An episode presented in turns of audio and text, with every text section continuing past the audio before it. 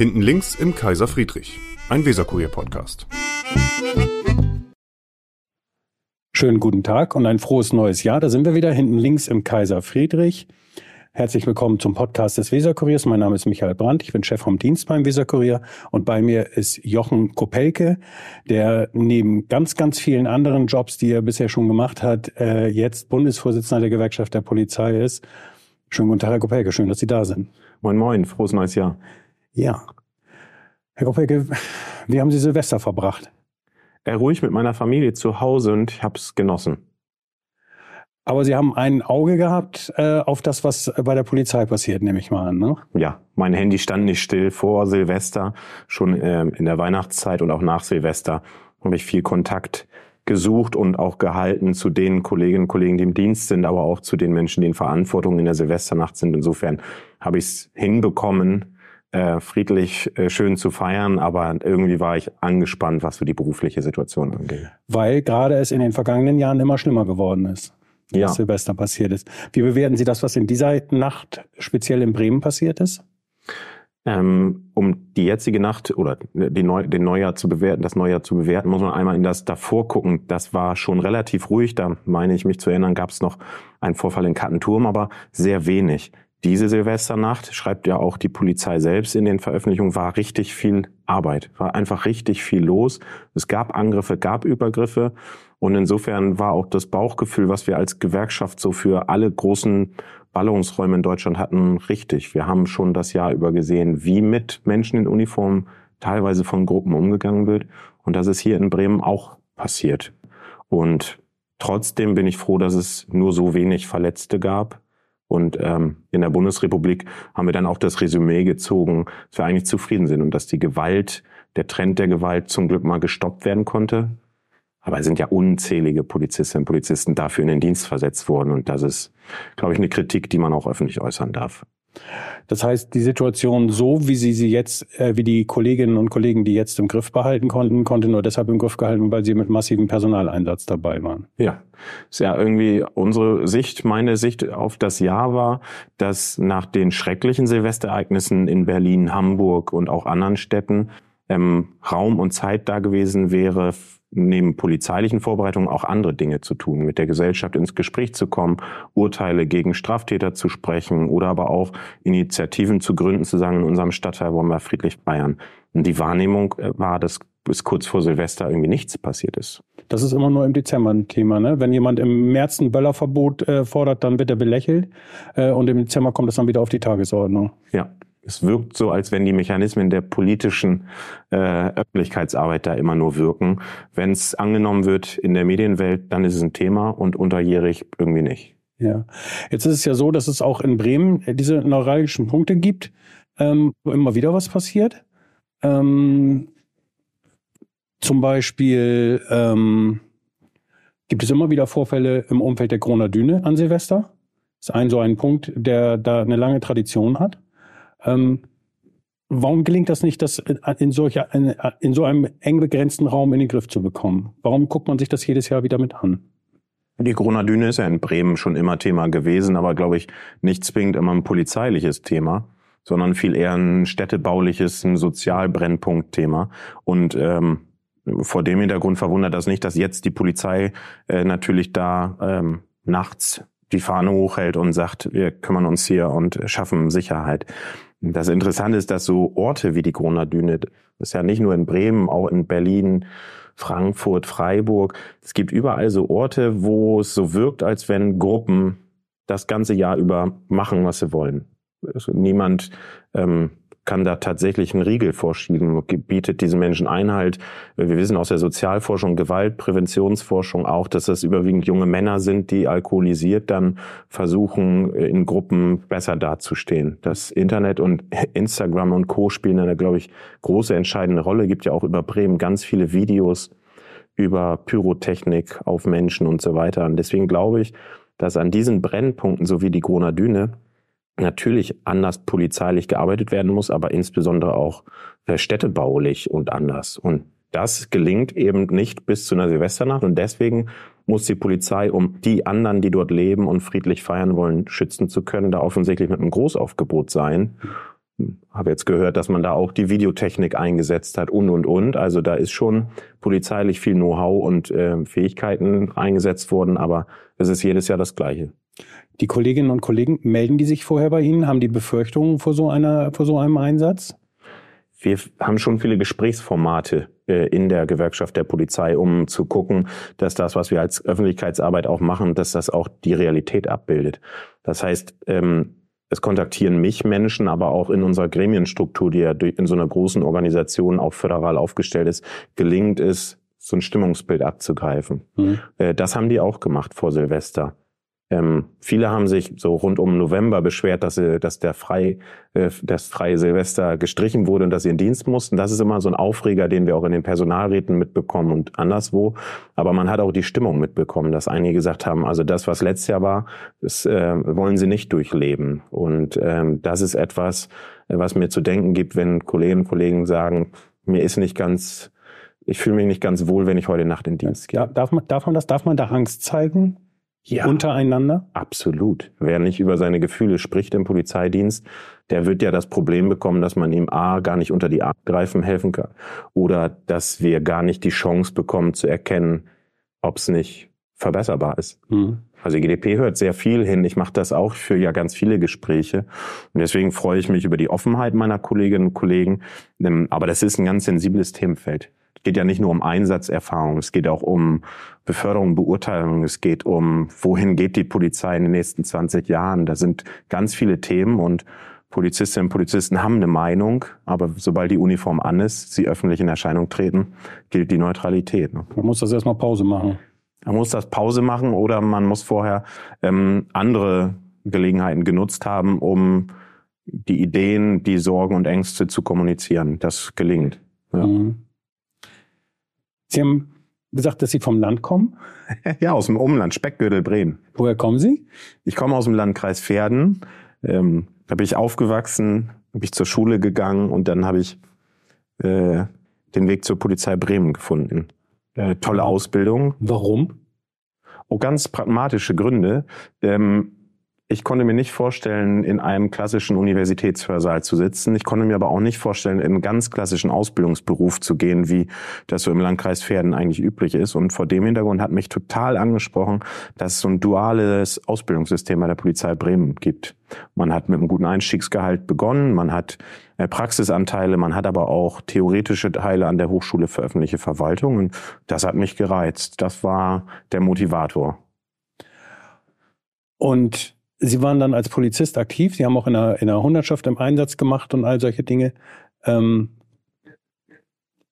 was waren da Ihre, Ihre positivsten und was waren Ihre negativsten Erfahrungen? Also die Ausbildung war schon mal deshalb interessant, weil wir nur 24 waren für das gesamte Jahr. Innensenator zur damaligen Zeit Thomas Röwekamp ähm, das hat dazu beigetragen, dass ich natürlich eine unheimlich hochwertige Ausbildung erfahren habe. Aber für einen gesamten Einstellungsjahrgang der Polizei Bremen 24 Menschen auf die Straße bringen, das ähm, bedrückt. Das hat sich ja auch geändert. Hm, und Anschlussverwendung nach der Ausbildung war zu der Zeit immer die Bereitschaftspolizei. Da war nicht die Möglichkeit, direkt in den Einsatzdienst in ein Streifengebiet zu gehen, ja. sondern Bereitschaftspolizei. Und ich bin in die Bereitschaftspolizei gekommen. Da gab es in äh, Bremen an der Diskomeile die Schießerei. Da gab es äh, die Wochenenden äh, in Hundertschaftsstärke Einsätze am Hauptbahnhof von einer Diskomeile. Das waren das heißt, schon gleich rein ins Volle. Absolut prägende Momente. Wir waren noch bei Castor-Einsätzen dabei. Ich war in Rostock bei Fußball-Auseinandersetzungen. Also da war richtig viel Drehzahl. Nicht ohne Grund habe ich zu der Zeit, glaube ich, 500 Überstunden und 63 Urlaubstage vor mir hergeschoben. Ja. Und dann auch gleich äh, Erfahrungen gemacht, dass das, wenn man aus der Ausbildung kommt, dass das nicht alles immer so äh, leicht wegzustecken ist. Ja, das ist schon ein Wechsel des Lebens. Die Ausbildung ähm, bringt relativ viel Realität des Polizeiberufs ähm, an ein, aber die wenn man in den Dienst geht, wenn man in den echten Schichtdienst geht, wenn man in die Erlebnisse äh, mit Kolleginnen und Kollegen geht, das verändert und formt ein. Ich will das mal am Beispiel festmachen. Ich, ich kann keine Feiertage. Ich weiß nicht, wann man frei hat äh, an Feiertagen. Ich muss mir das immer, ich muss immer nachgucken, weil ich überhaupt nicht gewohnt bin, an Feiertagen frei zu haben.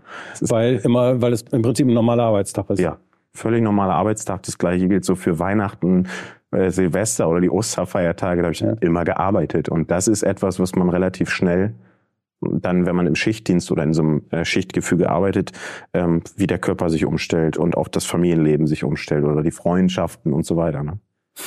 Das ist eine Belastung, ne? Das ist oft eine Belastung, aber es macht auch Spaß. Also Polizeiarbeit macht Spaß. Es ist was Tolles, Ja. weil es jeden Tag was anderes ist. Das muss man aber bei den ganzen Negativnachrichten ja auch mal so ein bisschen verkaufen, ne? Was, was ist denn das, was da Spaß macht? Was ist das, was Ihnen da Spaß gemacht hat? Also die Negativberichte, ähm, wo ja auch die Gewerkschaft der Polizei recht Ja, gut drin ist. Negativberichte im Sinne von, dass, dass ja die, die Nachrichtenlage in erster Linie von den Problemen bestimmt wird. Ja, das stimmt. Aber ich glaube, alle Menschen, die in der Bundesrepublik leben, die wissen, wie anstrengend der Polizeiberuf ist. Ja. gibt, glaube ich, fast keinen Beruf, der so transparent, medial, öffentlich, politisch dargestellt und bearbeitet wird. Aber ähm, ja, ich gebe Ihnen recht, man muss das Gute dieses Berufs verkaufen. Was ist das? Äh, Das Teamgefüge. Ich habe ganz tolle Kolleginnen und Kollegen am Anfang kennengelernt, die, ähm, die sich unterhaken und sagen, jetzt gehen wir gemeinsam durch diese Versammlungslage oder im Streifendienst später. Wenn man so auf sich gestellt ist zu zweit in Huchting, dann ist es schon viel wert, äh, wenn man umeinander weiß. Aber wenn man auch den Stadtteil kennt, viele Menschen kennengelernt hat, wenn man die Abläufe in der Polizei kennt und sieht, wie vielseitig der Beruf ist. Weil alles, was sie tun, Verkehrsunfall aufnehmen oder eine Massenschlägerei ähm, beruhigen, ähm, das erzeugt in ihnen Erfolgsmomente, wenn ihnen das gelingt. Es hilft auch, also wir retten ja auch Menschenleben, wenn sie jemanden reanimiert haben. Das sind Momente, in denen sie auch richtig stolz auf sich sind. Was ja dann auch positiv, wenn sie sich, äh, wenn sich die Polizisten, äh, zum Beispiel auch die Kontaktbeamten oder auch Polizisten auf Streife in den, in den Stadtteilen bewegen, gibt es ja auch äh, in der Regel eine eindeutig positive Nachricht. Die meisten Menschen sind ja froh, wenn sie heute mal irgendwo in ihrem Quartier einen Polizisten entdecken. Ja. Zu meiner Zeit habe ich das aber auch noch erlebt, dass die Menschen im Stadtteil einen kannten und man die Menschen im Stadtteil kannte. Und ich glaube, dass dieses äh, Modell des Kontaktpolizisten, der Kontaktpolizistin hier in Bremen, das heißt ja deutschlandweit auch teilweise anders, das ein absolutes Erfolgsmodell ist, weil sie jemanden haben, dem sie sich anvertrauen können, aber nicht immer gleich mit nur Problemen. Sie können Dinge fragen, sie sehen, wie die Menschen aufeinander zugehen. Ich lebe ja in Findorf, da habe ich das zum Beispiel um die Weihnachtszeit mitbekommen, als die Kinder Gedichte aufgesagt haben. Da waren die Kontaktpolizistinnen und Polizisten aus der Station Findorf unterwegs und die waren in Gesprächen, die konnte man sehen, die hatten ein Lächeln im Gesicht. Und das ist ja eine wichtige Erfahrung, die man mit Polizistinnen und Polizisten machen muss, damit man sieht, dass man was voneinander hat und dass man sich gegenseitig unterstützt. Sie haben sich aber dann, ähm, nee, andersrum. Parallel zu Ihrer Laufbahn bei der Polizei haben Sie auch eine politische Laufbahn eingeschlagen und Sie haben dann eine Funktionärslaufbahn in der Gewerkschaft eingeschlagen. Was waren da die auslösenden Faktoren? Ja, das ähm, dreigleisig könnte man sagen. Also dienstlich äh, bin ich von der Bereitschaftspolizei in die Schutzpolizei irgendwann gewechselt, äh, in den Bremer Süden, habe äh, super gerne in Huchting gearbeitet. Das gab die damalige Polizeistruktur auch so her. Parallel habe ich schon vom ersten Tag an in der Gewerkschaft der Polizei Gewerkschaftsarbeit mitgemacht. Also junge Menschen zum Eintritt motiviert, äh, bei Veranstaltungen mitdiskutiert oder Ideen für eine Polizei der Zukunft entwickelt. Und irgendwann äh, kam daraus aus dieser Gewerkschaftsarbeit auch das Interesse, politisch diese Dinge zu forcieren. Ja, und dann bin ich äh, in die SPD eingetreten. Warum war Ihnen das wichtig mit der Gewerkschaft? Warum war Ihnen, warum, warum war Ihnen das wichtig? Die Gewerkschaft hat einen ganz großen Vorteil zu Berufsbeginn und auch darüber hinaus. Ich habe, als ich durch das Tor am Niedersachsendamm von der Bereitschaftspolizei gegangen bin, da gab es Menschen, die kannte ich nicht und die haben mich total herzlich empfangen. Damals so eine Schultüte von der Gewerkschaft der Polizei bekommen und die haben vom ersten Tag an das Gespräch gesucht. Wie geht's dir in der Ausbildung? Gibt's Probleme? Wie kommst du mit den Klausuren klar? Also die haben auch richtig gefragt, wie geht's und haben geholfen. Und das fand ich so sympathisch und ansprechend, dass ich gesagt habe, ich möchte das auch. Deswegen bin ich in die Jugendorganisation eingetreten und ähm, habe festgestellt, dass man das weitergeben kann. Man kann diesen, dieses Gefühl von, wir greifen dir unter die Arme, nicht im dienstlichen Umgang, in einem äh, dienstvorgesetzten Verhältnis, sondern in einem menschlich-kollegialen. Und das war die Motivation, da in der Gewerkschaft richtig anzupacken. Also eher der, eher der, der Zugang zu dem kollegialen Aspekt als mehr der, ich muss losgehen und Missstände beheben. Ja, Also in der Jugendorganisation auf jeden Fall. Aber Missstände gab es zu der Zeit in der, in Polizeiausbildung auch. Aber Also, wenn Sie sagen, dass Sie 24 Personen waren, haben Sie das damals als Defizit wahrgenommen schon? nee, wir dass haben es ja, nur 24 waren? ja, der Jahrgang vor uns war viel stärker. Der Jahrgang, der nach uns gekommen ist, da wurde gerade umgestellt von einem Diplomstudiengang auf einen Bachelorstudiengang. Ja. Da gab es die Wirren des Bologna-Prozesses, könnte man sagen.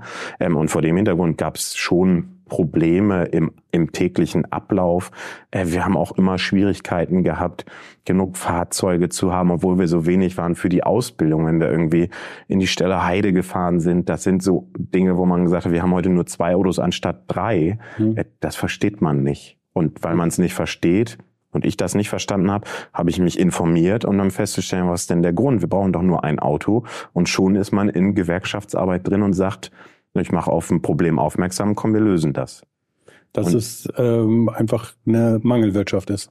Es ist, eine- ja, es ist eine Mangelwirtschaft ist, aber die Gewerkschaft bietet ja auch Schutz. Ne? Das darf man nicht unterschätzen. Wenn Sie als Polizeianfänger neu sind, dann können Sie nicht gleich anfangen und sagen, was alles schlecht läuft. A, wissen Klar. Sie noch nicht alles und B, ähm, schützt eine Gewerkschaftszugehörigkeit auch. Der, die Mitgliedschaft in einer Gewerkschaft bietet in so einem öffentlichen Dienst auch Schutz. Man darf auf Missstände aufzeigen, ohne gleich in äh, Probleme des Beamtenrechts zu verfallen. Insofern ist es auch ein Grund, warum ich nach wie vor sehr, sehr viel in, äh, von der Gewerkschaft halte. Das hat sich auch nicht groß abgehalten, ne? weil Sie sind dann der jüngste Landesvorsitzende geworden, ne? den die GdP Ja. je hatte.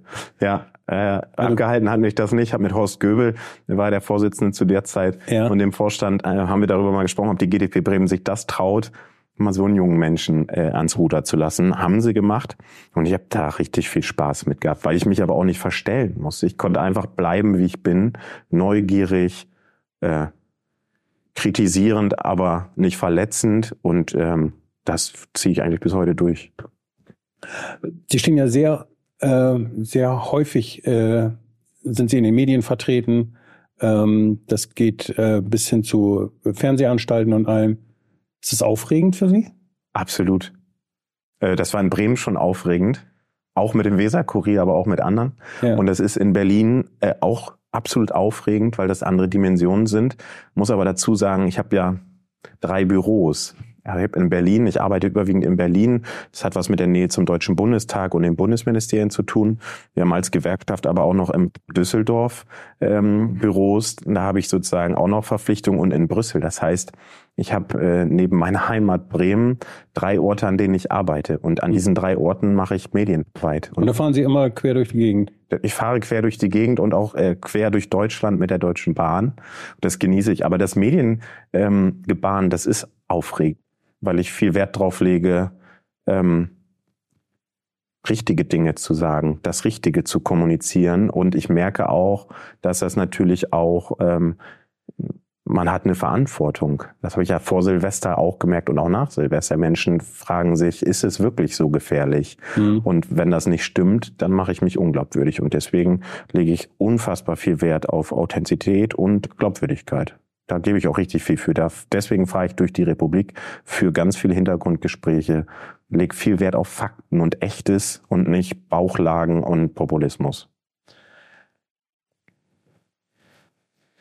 Ist das. Nee, andersrum. Ähm, wie nehmen Sie die Situation am Bremer Bahnhof wahr? Bremer Bahnhof und Bahnhofsvorstadt ist so ein Bereich in Bremen, der in den vergangenen Monaten immer wieder in der Presse gewesen ist, auch bei uns im Weserkurier. Wir hatten immer wieder die Geschichten, äh, wir hatten zwei Geschichten über Menschen, die dort überfallen worden sind, ähm, auch schwer verletzt worden sind teilweise. Und ähm, die Leute bewegen sich dort mit einer zunehmenden Unsicherheit. So stellt sich mir jedenfalls dar. Die haben ein zunehmendes Unsicherheitsgefühl am, am Bremer Bahnhof. Wie nehmen Sie das da wahr?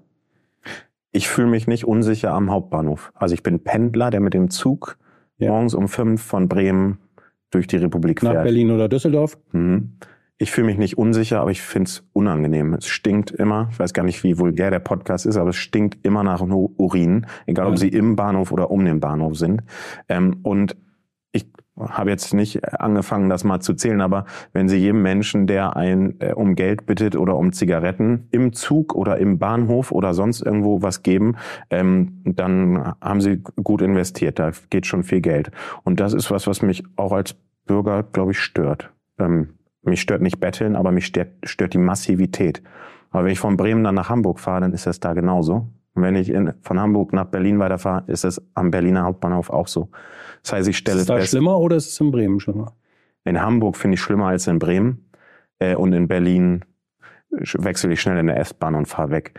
Aber ich kann verstehen, dass man sich da unwohl fühlt und ich kann auch verstehen, dass einen das stört, insbesondere wenn man das jeden Tag erlebt und das seit Jahren.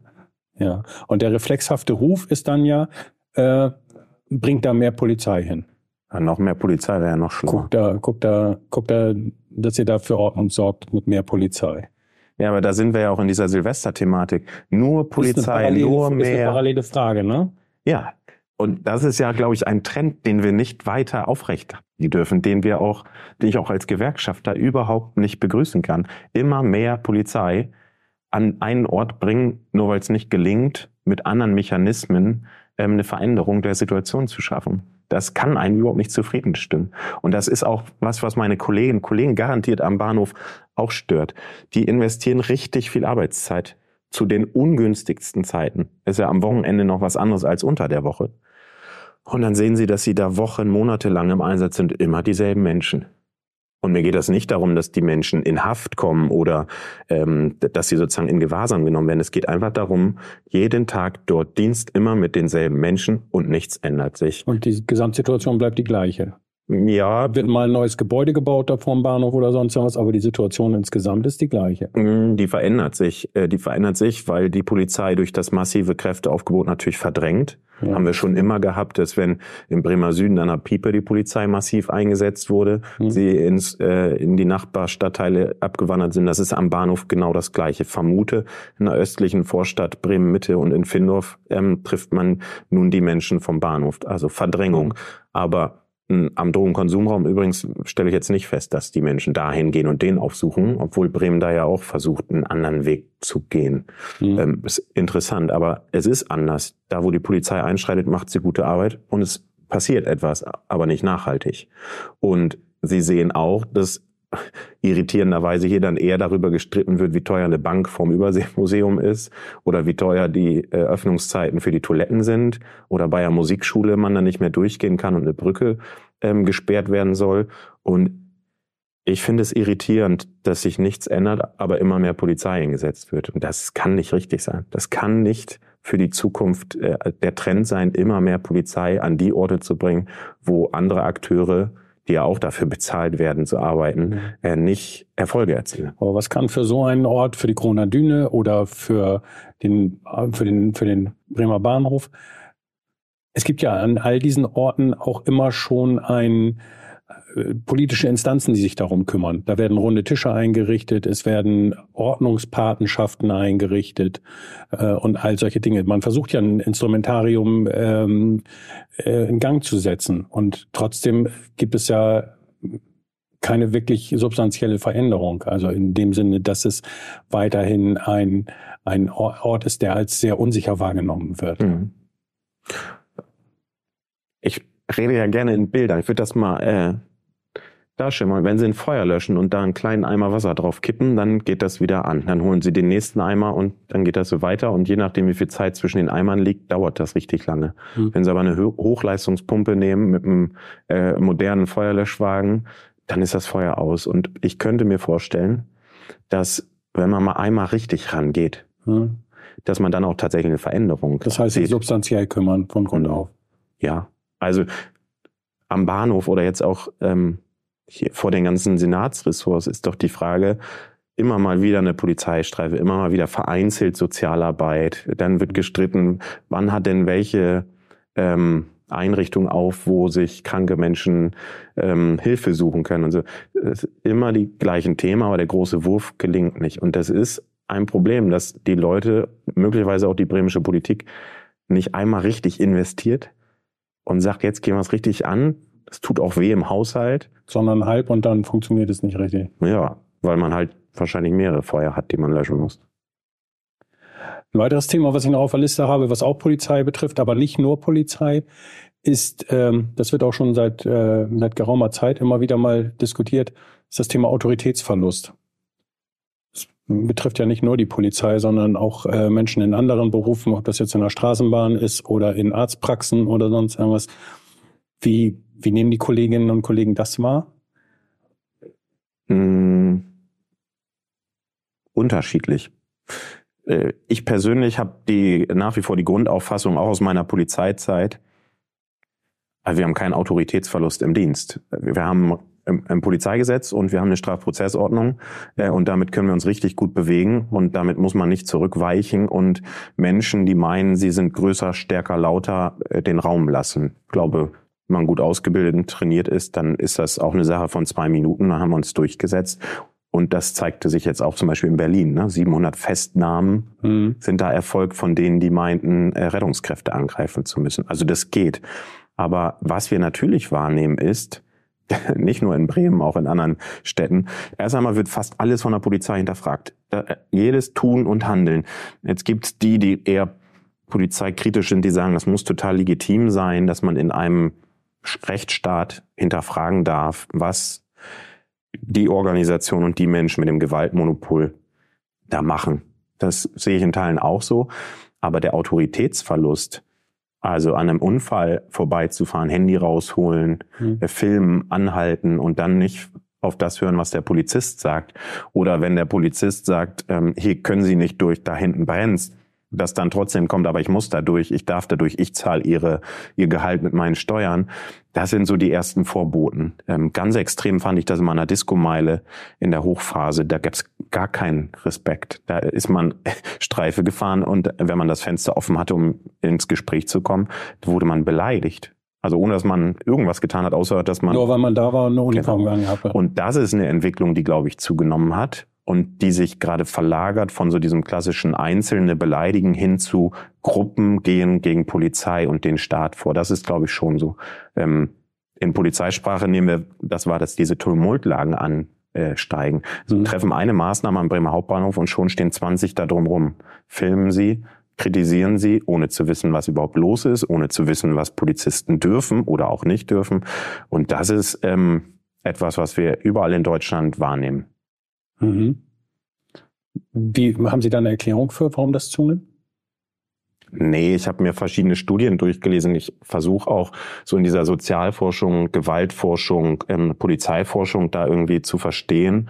Aber mir gelingt das nicht. Ähm, wir treffen ja auf alle möglichen Menschen im Polizeidienst. Mhm. Alle unterschiedlichsten Menschen, Gehaltseinkommen, Berufe, alles.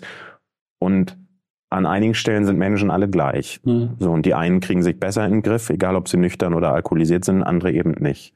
Mhm. Und ich glaube, ähm, dass viele verlernt haben, vernünftig miteinander umzugehen. Das ist so meine Wahrnehmung. Also ich bin ja eher auf dem Dorf so sozialisiert, dass man sich um Nachbarn kümmert, dass man weiß, hm, wie man miteinander umgeht, dass man nicht einfach pöbelt, sondern eher fragt oder Dinge anspricht. Und ich, meine Wahrnehmung ist im Polizeidienst, dass viele einfach nicht mehr vernünftig kommunizieren können. Und ich glaube, das ist was, wo durchaus das Bildungssystem gefordert ist, Vereine gefordert sind. Und da gibt es, glaube ich, genug Ansätze, wie man das wieder gerade rücken kann. Ja. Mit Ansprache, mit Gesprächen. Tja, auf dem Schulhof muss man doch schon alleine vernünftig mit seinen Mitmenschen umgehen, im Klassenraum auch. Und wenn ich fertig bin und in der Berufsausbildung gehe, müssen Ausbildende ähm, auch vernünftig mit Ausbildern und Azubis umgehen. Und ähm, so zieht sich das doch durch. Und die Frage ist, ob wir in dieser Untersuchung von unterschiedlichen Generationen feststellen, dass vielleicht Generationen auch durch die digitale Welt anders kommunizieren. Müssen dann, gibt es ein Gefühl, dass Sie und Ihre Kolleginnen und Kollegen das ausbaden müssen, was gesellschaftlich schiefläuft? Äh, würde ich jetzt eine Pressemitteilung schreiben und richtig populistischen Ruhm einhandeln wollen, würde ich sagen, ja, natürlich, wir müssen ausbaden, was andere verkorksen. ähm, ja, ausbaden ist so der falsche Begriff. Also ja. Aber Sie kriegen es zu spüren auf jeden Ja, Fall. wir merken das. Aber wir haben dem ja auch was entgegenzusetzen, polizeilich. Ähm, insofern ist das schon okay. Wir merken das, ähm, aber am Ende steht ja nirgendwo, welche Worte man einem Polizisten gegenüber bringen muss. Das ist schon okay. Und wir können auch äh, mit verschiedenen Milieus und Menschen umgehen. Also ich kann auch mit sehr, ähm, äh, bei einer Einbruchsaufnahme mit Menschen, die gerade Opfer geworden sind, sehr empathisch sprechen. Aber ich kann auch mit einem Fußball-Hooligan, der gerade auf andere losstürmt, den brauche ich nicht sprechen. So, und in dem Feld muss sich ein moderner Polizist, Polizistin bewegen können. Insofern baden wir das nicht aus, aber es ist schon sehr fordernd. Wo ist es, ähm, Entschuldigung. Wo ist es einfacher, Polizist zu sein? In Berlin oder in Bremen? Bremen. Soll ich auch sagen, warum? Ja, warum? Das Bundesland Bremen hat eine Polizei und ähm, Polizei Bremen und mit Bremerhaven zusammen sogar die letzte verbliebene kommunale Ortspolizeibehörde. Und ich reise ja durch ganz Deutschland. Ich treffe ganz viele Polizeipräsidentinnen, Polizeipräsidenten, äh, alle Innenministerinnen, Innenminister, aber auch in Europa bin ich unterwegs. Ich war in, bin durch unsere Gewerkschaftsarbeit in Brüssel auch in anderen europäischen Staaten unterwegs. Das heißt, ich, ich kriege mit, Mhm. wie unterschiedlich Polizeiarbeit ist. Und immer wenn ich nach Bremen zurückkomme und auch mit meinen Kolleginnen und Kollegen hier Kontakt halte, dann stelle ich fest, dass diese kleine Polizei doch ganz schön modern ist. Und ich mache das an drei Beispielen fest. Äh, Die Polizei Bremen hat ganz früh eine Antirassismus- und Antidiskriminierungsbeauftragte in den eigenen Reihen gehabt. Äh, Die Kollegin Ikram Iramoni Rimi, das ist ein richtig toller Mensch, der der Polizei Bremen ganz viel bringt. Damit waren die fast einzigartig als Erste in so einem Thema, was äh, auch ein richtiges Thema ist. Und ich sehe auch, dass diese kleine Behörde im Vergleich zu anderen Behörden doch ganz schön viel Kollegialität mit sich bringt. Und das Hanseatische, was wir in Bremen so erleben, ist schon, ist schon was Tolles. Also das Miteinander, Verbündete finden, äh, sich nicht so wichtig nehmen. Wenn sie dann durch die Republik fahren und andere Polizeien, Polizeipräsidenten oder Einheiten treffen, das ist schon was anderes. Und deshalb, ähm, ich finde die Polizei hier toll, die hat ihre Herausforderungen und äh, Herausforderung, eine Herausforderung, die immer wieder, jetzt haben Sie gesagt, dass sie alle ganz kollegial sind und dass das alles ganz prima ist bei der Bremer Polizei. Aber es gibt ja auch diese Sachen, zum Beispiel, wie sieht das zum Beispiel im Moment mit der Überstundensituation aus? schlecht. Dauerthema. Unverändert schlecht, seit vielen Jahren. Nee, nicht unverändert schlecht, Wellenbewegung schlecht. Also äh, die waren mal ganz hoch, dann äh, wurden verschiedene Parameter installiert, um es zu ändern. A, der Senator legt sich mit der DFL an, um Geld zu generieren, was durch einen Haushaltstitel nur dafür zur Verfügung steht. B, hat die Polizei Bremen innerhalb natürlich auch eine Veränderung getroffen. Viel früher gucken, wie entstehen die Überstunden, Mhm. bei dem man einen Aufwärtstrend sieht, frühzeitig einschreiten und sagen, du baust gerade zu viel auf, da muss sich was verändern. Aber ähm, diese Welle ist gerade wieder am Wachsen, weil nicht genug Menschen da sind, aber zu viel Arbeit. Und insofern, ähm, Sie können aber ja, wenn Sie unterwegs sind, ganz viel Werbung machen für die Bremer Polizei und dass Sie alle sich in Bremen bei der Polizei bewerben. ja, das mache ich. Äh, Das in Teilen auch schon gelungen, aber ähm, dann holt einen die Realität schon ein. Ne? Dann muss man schon sagen, die Bezahlung in Bremen ist nicht, äh, ist nicht äh, durchschnittlich gut. Die ist im Vergleich zu anderen Bundesländern im unteren Drittel immer. Das Zulagenwesen ist überhaupt nicht äh, so gut gestaltet, dass es Das wettbewerbsfähig heißt, es gibt da ist. tatsächlich auch noch monetäre Unterschiede bei den Ja, Polizeien. Es gibt Ähm, Unterschiede zu Niedersachsen schon. Es gibt Unterschiede ähm, zu Hamburg und anderen. Und das ist was, was auch so eine Kernaufgabe für mich als Bundesvorsitzender ist. A, transparent zu machen, wie unterschiedlich schlecht dieses äh, Bezahlgefüge ist. Zulagenwesen sowieso. Also nicht jeder weiß, was eine Polizeizulage ist, aber Mhm. ähm, wer Polizist ist oder Polizistin, kriegt eine Polizeizulage. Das ist ähm, der einzige Unterschied zu anderen Verwaltungsbeamtinnen und Beamten. mhm. Also wenn Sie in einem Senatsressort arbeiten, dann sind Sie nach A9 besoldet, ebenso als Polizist. Und wenn Sie Polizist sind, kriegen Sie 127 Euro mehr, Okay. Weswegen? Weil Sie im Polizeivollzugsdienst andere Aufgaben haben und ähm, man von Ihnen andere, andere Dinge erwartet. Das ist eine Gefahrenzulage. Ja, so könnte man es beschreiben. Und ich will es mal vorsichtig sagen, 127 Euro, übrigens nicht steuerfrei, ähm, in dieser Gefahrenwelt ist schon äh, ist lächerlich. Und da sieht man, dass andere Bundesländer da anders mit umgehen und auch anders mit taktieren. Die Bundespolizei hat grundsätzlich ähm, schon immer die höchsten Zulagen und das äh, will ich nicht mit Bremen vergleichen, aber der, die Kernaussage, die dahinter steht, ist, die Polizeizulage bei der Bundespolizei ist angepasst, die ist ruhegehaltsfähig und, und, und. Und diese Themen müssen auch in Bremen bewegt werden, weil sie sonst nicht wettbewerbsfähig sind. Das ist so wo ja gerade auch äh, der, der, der, der Wettbewerb zwischen nicht nur Polizei äh, in Bremen und in anderen Ländern stattfindet, sondern praktisch zwischen jeder Berufsgruppe, weil ja Nachwuchs fehlt in allen Bereichen. Ja.